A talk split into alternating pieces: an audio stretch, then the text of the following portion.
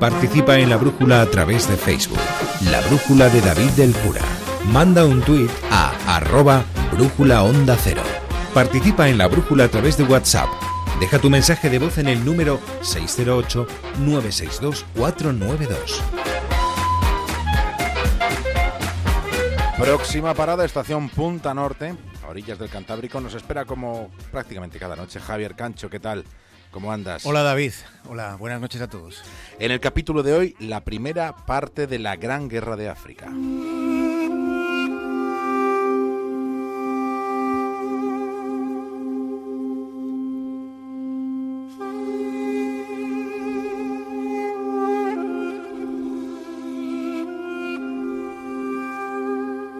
Kadia Tsuba ha estado a punto de morir asesinada en dos ocasiones. Es una mujer que vive amenazada de muerte. La primera vez que hablé con ella llevaba un vestido lleno de colores y llevaba una sonrisa en su rostro. Me pareció una mujer imponente. Imponente por su inteligencia y su coraje y su templanza, pero también por la dureza de su mirada. Kadia Tsuba es la mujer que pone voz a las voces silenciadas, a las voces a las que, por ejemplo, se da eco en un documental de Ukalele titulado Pourquoi? ¿Por qué? Se trata de un testimonio tremebundo acerca de la inmundicia humana, donde durante un instante se narra la historia real de una mujer violada y obligada, obligada a comerse a sus propios hijos durante su infame cautiverio como esclava sexual, obligada por sádicos esclavistas. Estas atrocidades pasan en el mundo de los hombres. Kadiatsuba es la voz de las mujeres aniquiladas, es la voz de las niñas violadas. Kadiatsuba defiende a aquellas personas que fueron ultrajadas, a las que se les arrebató la dignidad más íntima. Y por eso, por eso quieren silenciarla para siempre. Hay una guerra mm, de la que no se habla, hay una guerra interminable a la que no se mira. Es el conflicto más sangriento desde la Segunda Guerra Mundial, y esta vez no nos estamos refiriendo a Siria. Durante la Segunda Guerra del Congo han muerto casi 6 millones de personas, pero se da la circunstancia de que aquel nunca fue un conflicto mediático, nunca interesó demasiado, a pesar de que ha sido la Gran Guerra de África.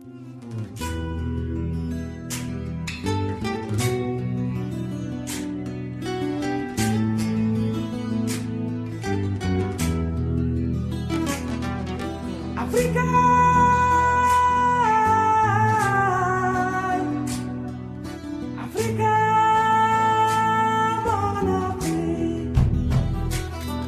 esta canción se entona una verdad, se canta que solo la paz, solo la paz traerá la prosperidad a África, pero ha habido muchos intereses en que la paz no sea una posibilidad africana. Hay en África un país enorme, un país del tamaño mismo de toda Europa occidental. Y es el país de las mil maravillas. En el Congo tienen agua de sobra, tienen el segundo río más largo del mundo. Disponen de un clima benigno, pisan un suelo fértil bajo el que hay multitud de riquezas. Hay depósitos abundantes de oro, hay diamantes, hay cobre, cobalto, uranio, hay petróleo y hay también un tesoro oscuro llamado coltán. El coltán es un mineral compuesto por colombita y tantalita. Es de color negro o marrón muy oscuro y se utiliza para la microelectrónica, para las telecomunicaciones e incluso se utiliza para la industria aeroespacial. Potencialmente, la mal llamada República Democrática del Congo, potencialmente, es uno de los países más ricos de la Tierra. Pocos lugares tienen tantas riquezas.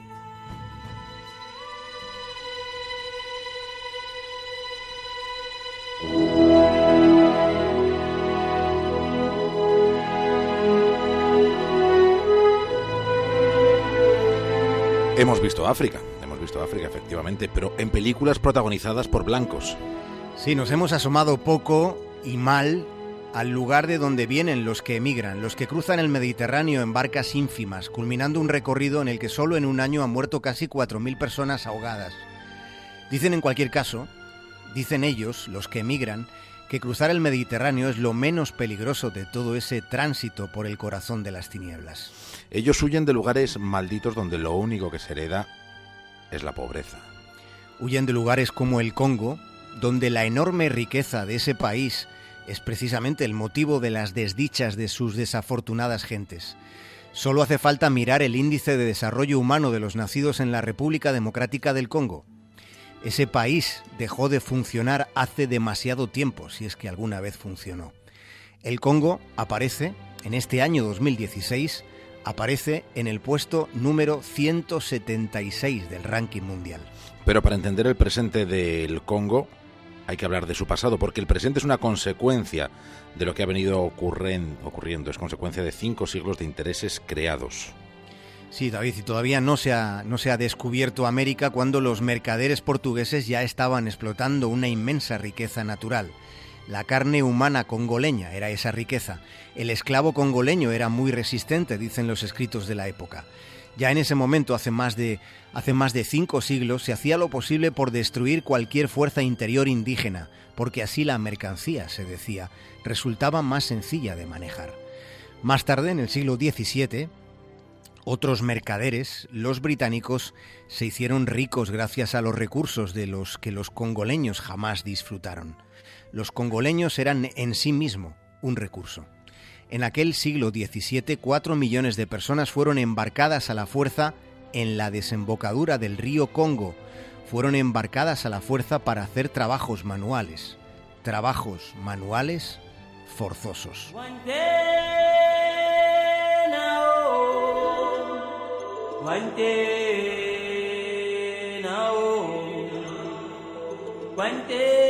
El caucho, por ejemplo, que tan indispensable se hizo para Occidente, se sacaba del Congo. Sí, primero fueron las llantas de las bicicletas, luego las ruedas de los coches y los aislamientos eléctricos. Todo era modernidad, pero el caucho era africano, recogido por los esclavos congoleños a los que intencionadamente no se les daba ni la más mínima posibilidad de una educación. Las cubiertas de bronce de los proyectiles lanzados en la batalla del Somme en la Primera Guerra Mundial eran al 75% de cobre congoleño. En la Segunda Guerra Mundial, el uranio de las bombas atómicas de Hiroshima y Nagasaki provenían de una mina en el sureste del Congo. Las libertades de las que los occidentales presumían en su continente se les negaban a los negros de las colonias, se les negaba el derecho al voto, a la más mínima asociación política, se les negaba todo mientras todo se les arrebataba.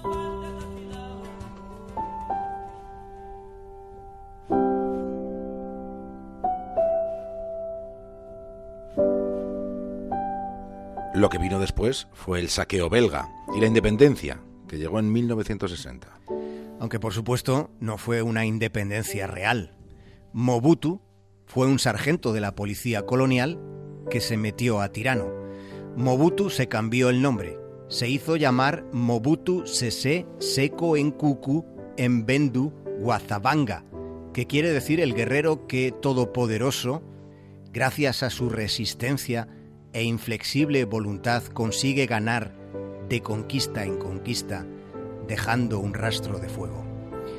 Este fantoche y su familia y sus compinches devastaron el Congo más todavía se construyó Mobutu un palacio de 100 millones de dólares, con una pista diseñada para que el Concorde aterrizara y pudiera ir de compras a París, mientras la población era explotada y los disidentes torturados. Pero a Occidente le daba igual, mientras siguieran fluyendo los recursos que en el Congo había.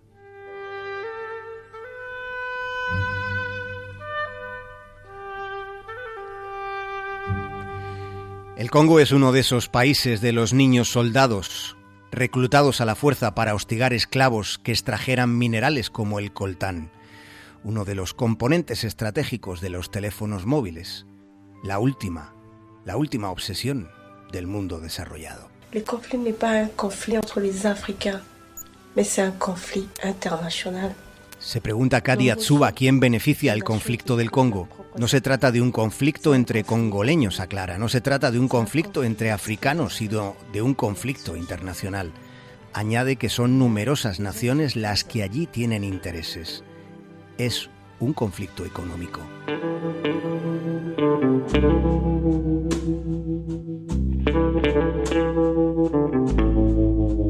Y mañana la segunda parte de una historia colonial continuará.